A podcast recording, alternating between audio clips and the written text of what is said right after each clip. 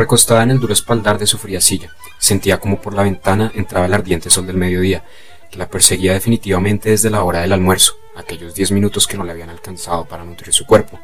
Sumado a eso, estaba su extensa contrajornada, la cual redujo su tiempo de sueño. Esto tenía la culpa de su cansado rostro y de completamente tener su aura extenuada.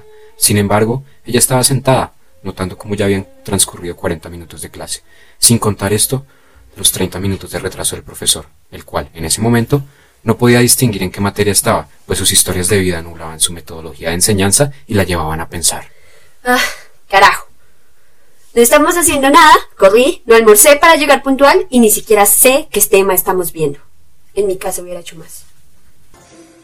Cuando las cosas salen mal, Furia está presente. Él es Furia. Se asegurará que el mundo sepa que Furia está al mando. Pero en realidad tienes que tener cuidado cuando se sale de control. Frustrante, ¿no? Maybe tú lo has vivido, ¿cierto? Si no, esa es la realidad de múltiples estudiantes comprometidos con su proceso de formación. Entonces, hoy nos vamos a sumergir en las estáticas aguas del sistema educativo, una estructura que a pesar de que han transcurrido décadas, logra mantenerse en una burbuja de poca variación. Tal vez crítica, opinión o consejo, no lo sabemos. Tal vez solo somos estudiantes que queremos desahogarnos. Entonces, si alguna vez te ha importado tu proceso educativo, saltemos al agua. Y si les salpiqué, claramente, no me importa.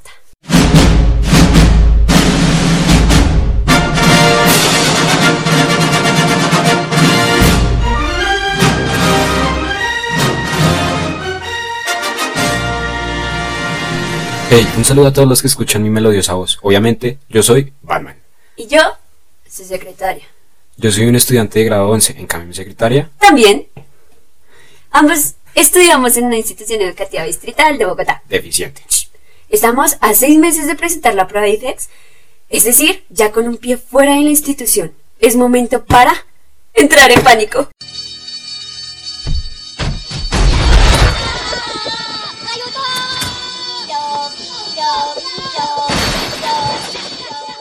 Y ahora, que nos tenemos que enfrentar con los primeros muros de nuestras vidas, no contamos con las herramientas para derribarlos, lo cual nos pone en una posición de duda si realmente nos prepararon para la vida a 14 años o simplemente nos estamos viendo ahogados por el mañana.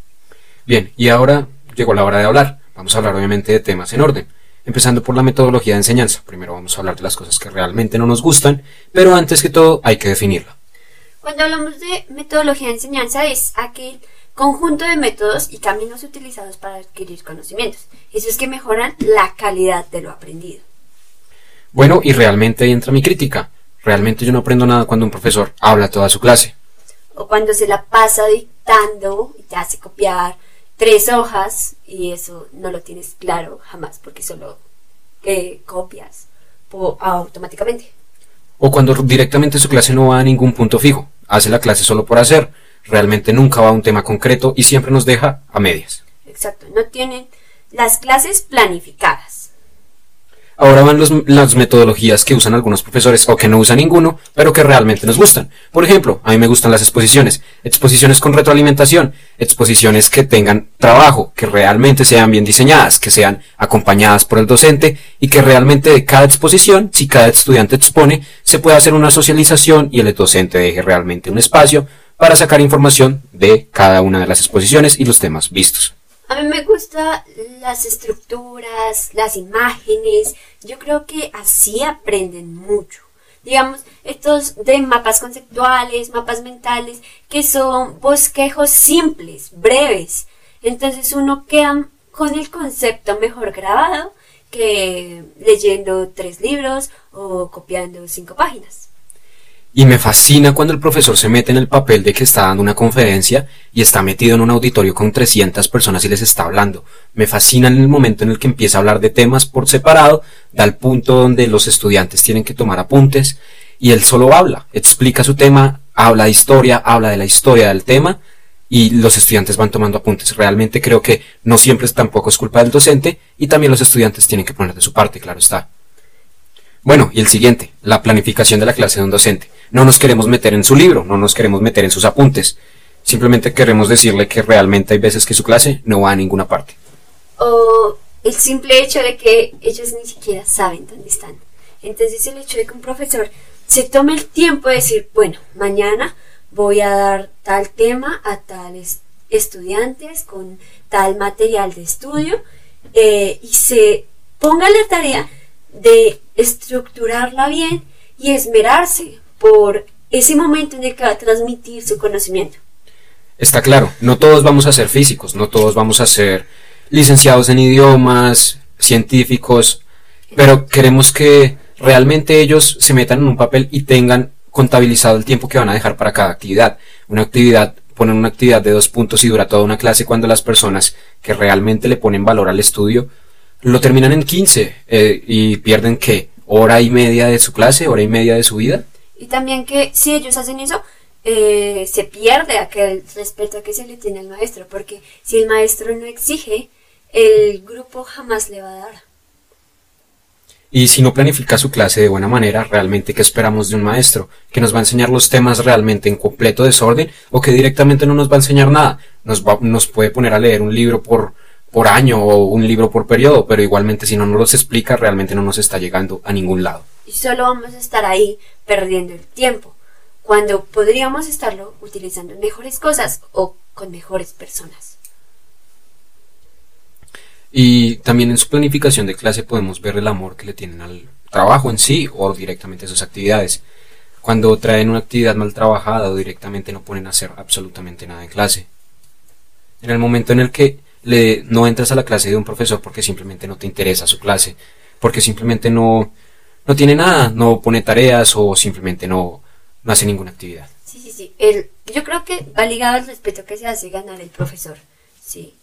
Porque los profesores, cuando aman lo que hacen, se esfuerzan porque los demás eh, reconozcan que lo que hacen es importante, ¿sí? Entonces, más allá de que incluso lleguen a hacer que los estudiantes amen su clase por su buena calidad, eh, por ejemplo, yo soy un estudiante que adora las clases o se enamora de las clases, de las materias, por la buena calidad de la que el profesor da la materia.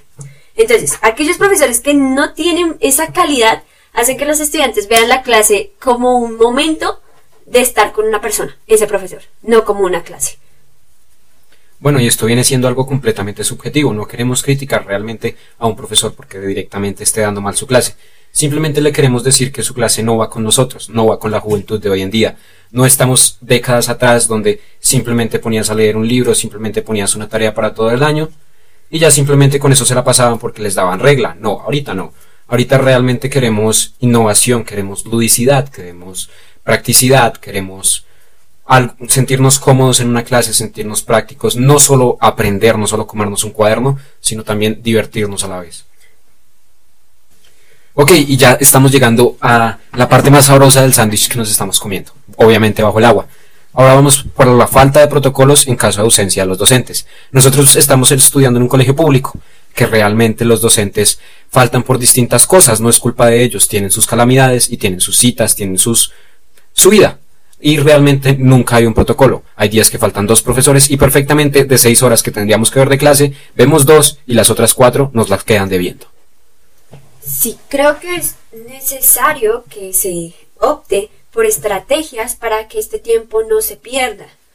Ya sea eh, que el profesor deje actividades de reemplazo con, con supervisión, porque si no hay alguien que supervise a los muchachos, pues obviamente ellos no van a trabajar.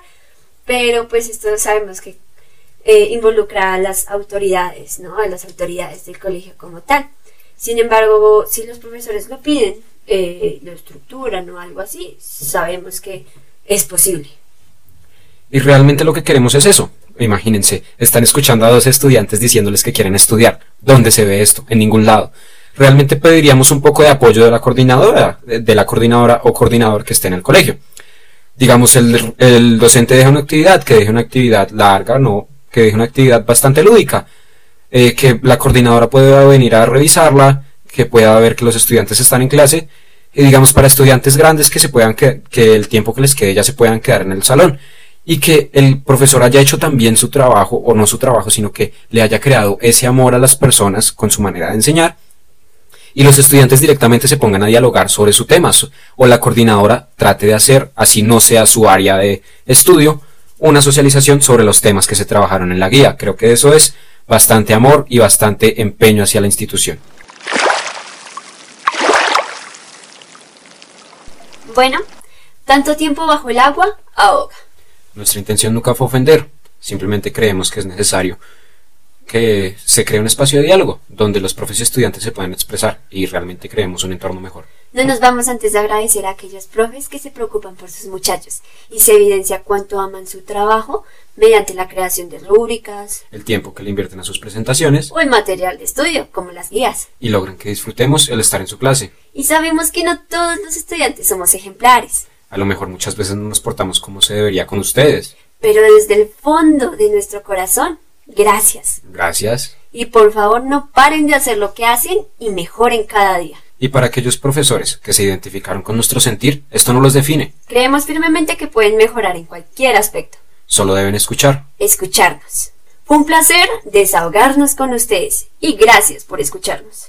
Tal vez el siguiente podcast que escuchen sea de profesores quejándose de sus estudiantes. Y adivinen quién lo hará. Exacto. Obviamente yo. Y su secretaria. Hasta entonces,